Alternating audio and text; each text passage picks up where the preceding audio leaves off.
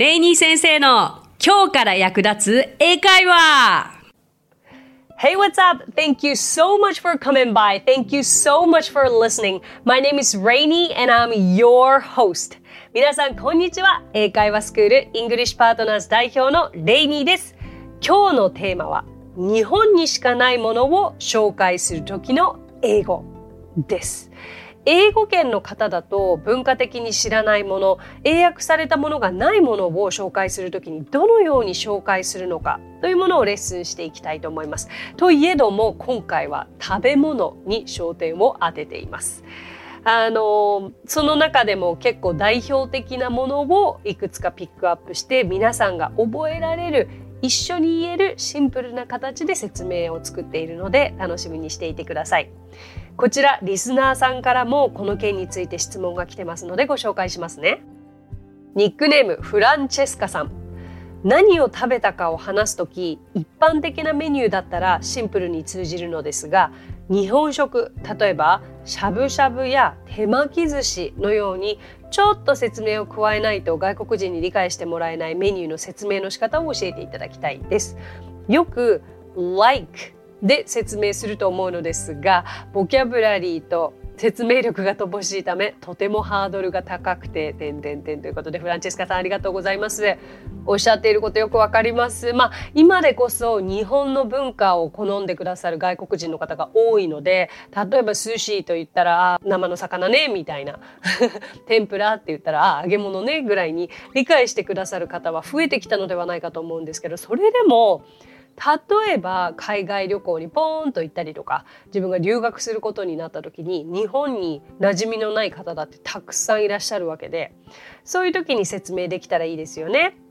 さあ今日はそんな日本食に関することで英語で簡単に説明するならレイニー先生的にはこうなるというものをご紹介していきたいと思います。まずですね和食ですけれども和食といったら、まあ、ジャパニーズフードとかジャパニーズクジーンというのが一般的ですね。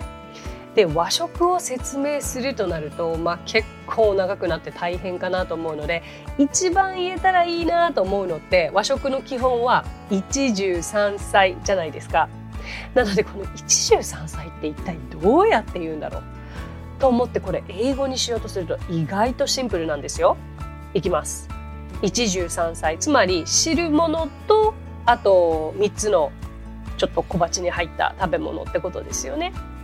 One bowl of soup and three dishes まあ、あくまでこれ一つの言い方ですけれども One bowl of soup and three dishes 言ってみましょうかもう一回言いますので Repeat after Rainy 先生 One bowl of soup and three dishes はい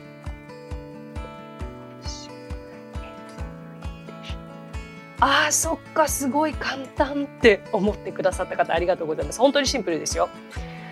あとは例えば付け加えるとするならばまあ with rice とかね。white rice とか。だったらあのご飯も添えますみたいなニュアンスになりますけれどもこういう感じでいいんですよ。なんか和食の説明となるととんでもなく難しいことに感じますけれどもご自身が知っている単語ばかりじゃなかったでしょうか。はい。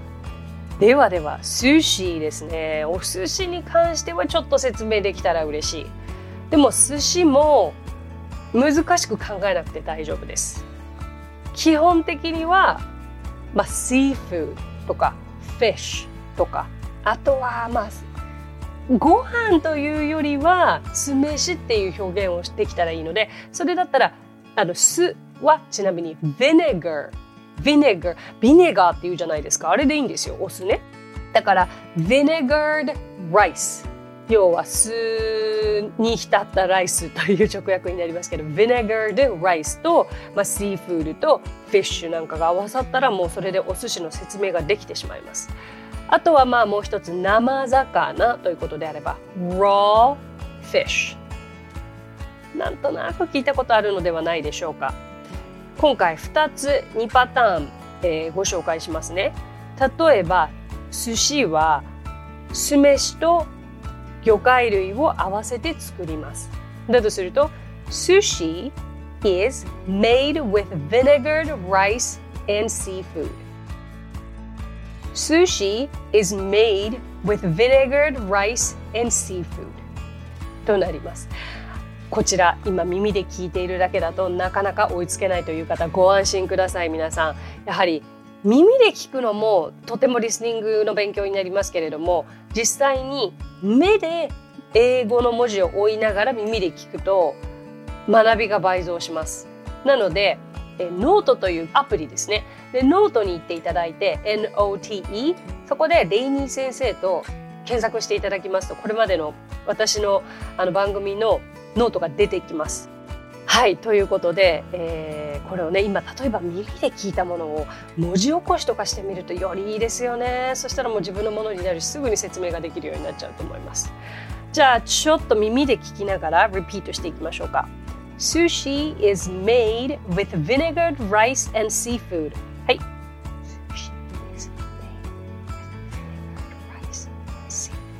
はいよくできました。Very good そうそうそう。何がややこしいってこの made with とか is とか be 動詞が入ることによってねややこしくはありますが、まあ、こういう言い方こういう説明ができますよということで頭に入れてください。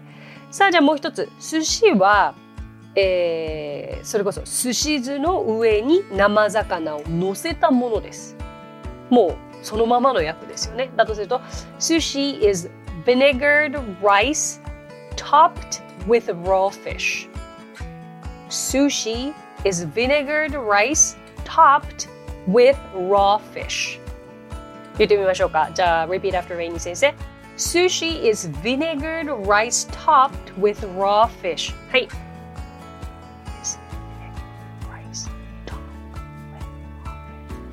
うん、例えばそれぞれの単語は分かったとしても上に乗せるが topped とかそういうことがなかなか最初はわからないと思うんですよ説明するときに。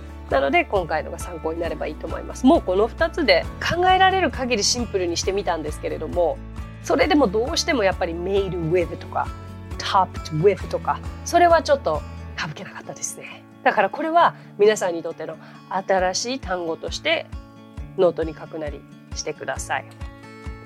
さあじゃあフランチェスカさんのリクエストでもあります。手巻き寿司を英語で説明するとどうなるかという話ですけれども。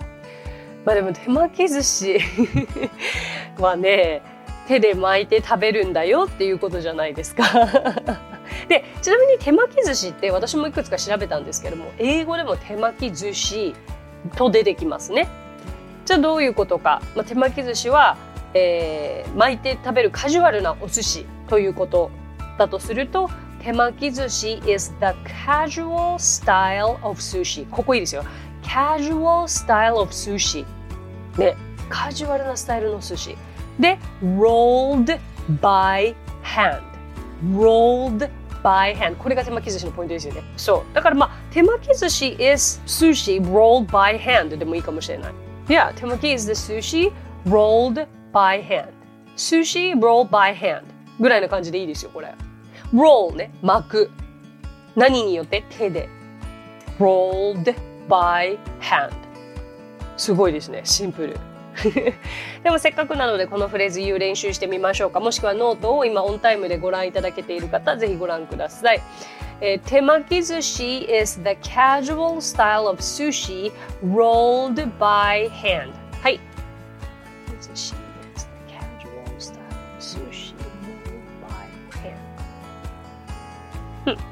はい。ジェスカさん答えになったでしょうか？はい。では、あともう一つ、しゃぶしゃぶのリクエストもいただいてましたよね。しゃぶしゃぶ。しゃぶしゃぶは確かに難しい気がする。でも、まあ、ポイントとなるキーワードは、ビーフ。ビーフが言えたらいいんですが、でもまあ、ビーフだけど、海外の方にはあそこまで薄切りの牛肉は想像できないんじゃないのかな。もうビーフといえばステーキですよね。そんなんじゃないんだよと。だからもう極薄の牛肉というのをまず説明したければ、まあ、薄い、えっと、thin ね thinly sliced beef こういうちょっとややこしくなってくるんですよねこうなると。まあ sliced beef とかあのそういう方ができます。あとは結局しゃぶしゃぶになるとあの鍋の中に入れるっていうのがポイントじゃないですか。鍋ってそもそも皆さん何ていうか分かります？ポットって言うんですよ。シンプル。ポット。hot pot で鍋。これも覚えておいた方がいいですよね。日本のもう代表的な冬の食事。hot pot。そうそうそう。意外とわからない。まあだから、sliced beef, hot pot があるとまあまあまあなんとなく通じたりしますが、私だったらこのようにします。えっと、極薄の牛肉を沸騰している西洋の鍋につけると。はい。これをどういうふうに言うかというと、You put very thinly sliced beef in a traditional hot pot full of boiling broth. どうしてもこうなっちゃうんです。ごめんなさい。もう全然もっと簡単にできなかった。もうこれ最大限シンプルにしてみてこれですよ。あのね、なんでこれが難しく感じるかというと、やっぱりややこしい単語がいっぱい入ってるんですよね。もう一回おさらいしますと、thinly sliced beef。これ極薄牛肉ですね。えっ、ー、と、hot pot は先ほど言ったように鍋。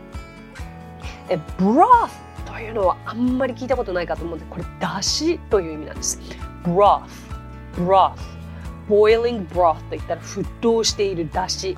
あ私さっき日本語訳間違えたかもしれないですけれども。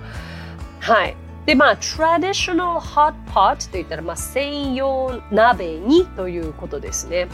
だからなんか一つ一つの名詞にいろいろと言葉がくっついてくるからとってもややこしいんですけれどもこれは絶対にあれですねノート文字起こしして見ていくべきですねはいじゃあゆっくり言いますので repeat after Rainy 先生 You put very thinly sliced beef in a traditional hot pot full of boiling broth はい You put very thinly sliced beef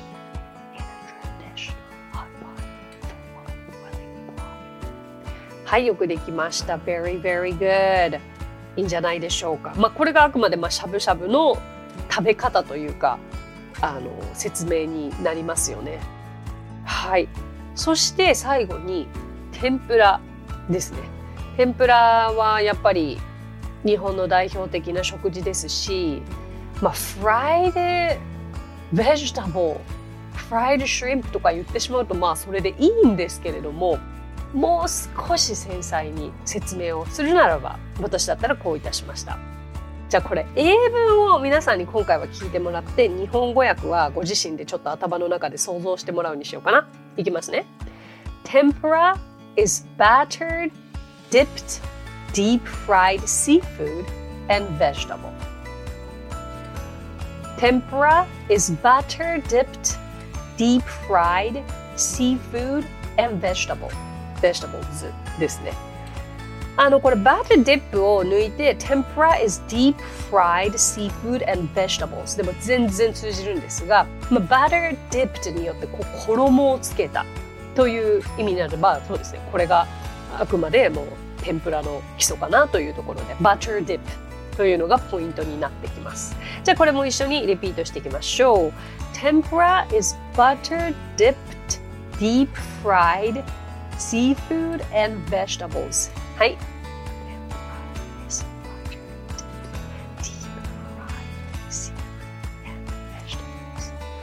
よくできました。いや、今日やったことは正直簡単ではありません。単語動向っていう問題じゃなくても全部フレーズフレーズ。日本の有名な食事の説明であったので、皆さん結構これは復習が必要になるかと思いますけど、いざという時にこれはとっても役に立つでしょうし、あのでも今後皆さんが海外の方と交流していく上でこれらは絶対に言えた方がいいのでぜひ参考にしてください。はい。今日お話ししたフレーズや単語はノートというサービスの方で文字起こしをしております。ノートへのリンクは番組詳細欄に記載していますのでこちらもぜひ役に立ててください。さて、今回も番組へのコメントをいただいているのでご紹介させていただきます。ニックネーム、ミキウサさん。いつも通勤時に聞いています。実はひょんなことから9歳の娘がとあるコーヒーショップで外国人の男性と知り合い私が LINE で調べながらやり取りを続け9月に会うことになりました。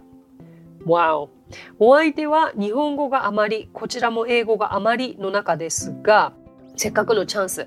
なんとかこれから先も私たち親子つながっていきたいなといろんなセンテンスを頭に入れていきたいと思い記憶を思い返しレイニー先生の会話を聞いている毎日です。初めと終わりに印象に残せる一言ずつ教えてください。わおミキウサさんすごいですね。お嬢様すごいですね。社交的。え英語喋れるんですか？それともなんか困っていらした外国人がいらしたからお嬢さんが助けて差し上げたりとかなんですかね素晴らしいお嬢さんおでもお嬢さんがきっかけでこんな海外の方とねましてやこんな時期に交流が持てるというのはとてもチャンスですよね。なのでこんな三木ゆささんにはとっておきの出会い頭の挨拶と終わりに別れ際の挨拶を教えましょう。これは皆さんにとっても出会いと別れ際に役立つ挨拶ですので覚えてくださいね。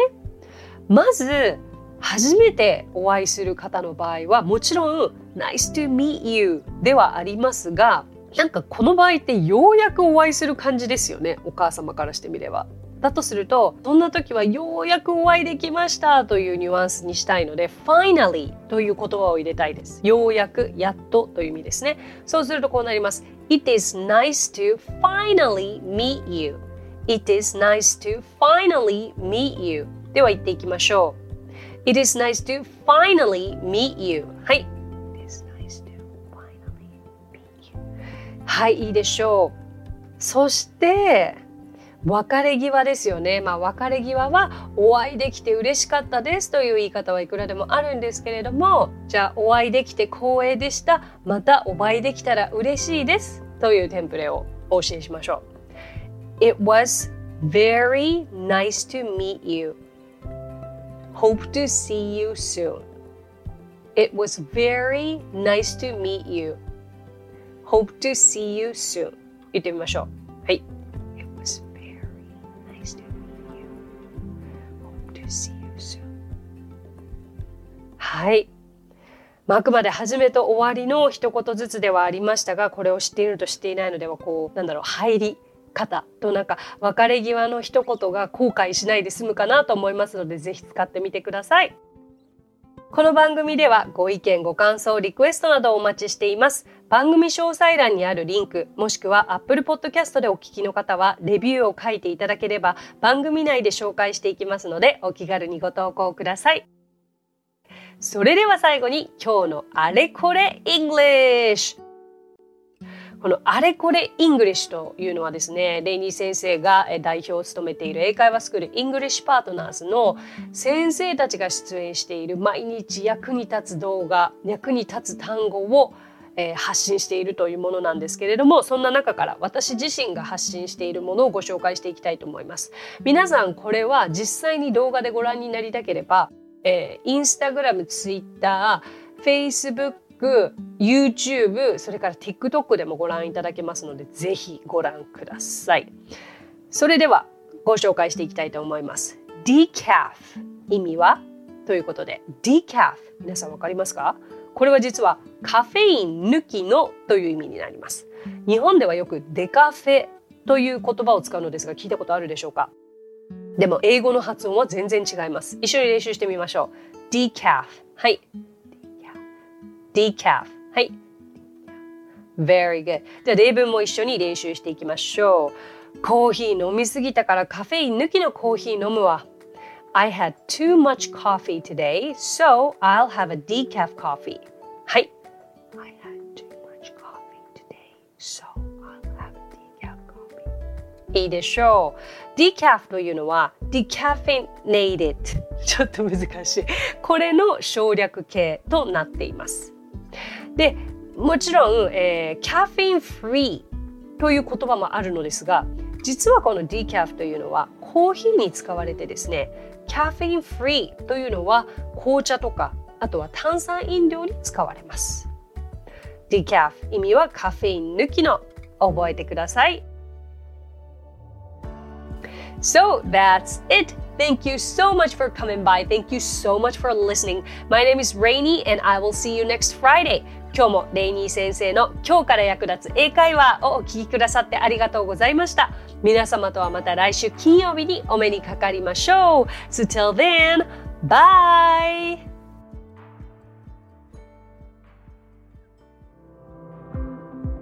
さあ、ここでレイニー先生の活動を紹介させてください。まずはレイニー先生が主催する英会話スクール English Partners では私たちと楽しく英語を身につけたいという方を大募集。マンツーマン、グループ、キッズ、すべてオンラインレッスンでもやっています。詳しくは English Partners で検索してみてくださいね。その他1分で見る英語辞書動画あれこれ English や毎週水曜日22時より YouTube ライブにて生英会話レッスンなども行っています。ぜひそちらの方もチェックしてみてください。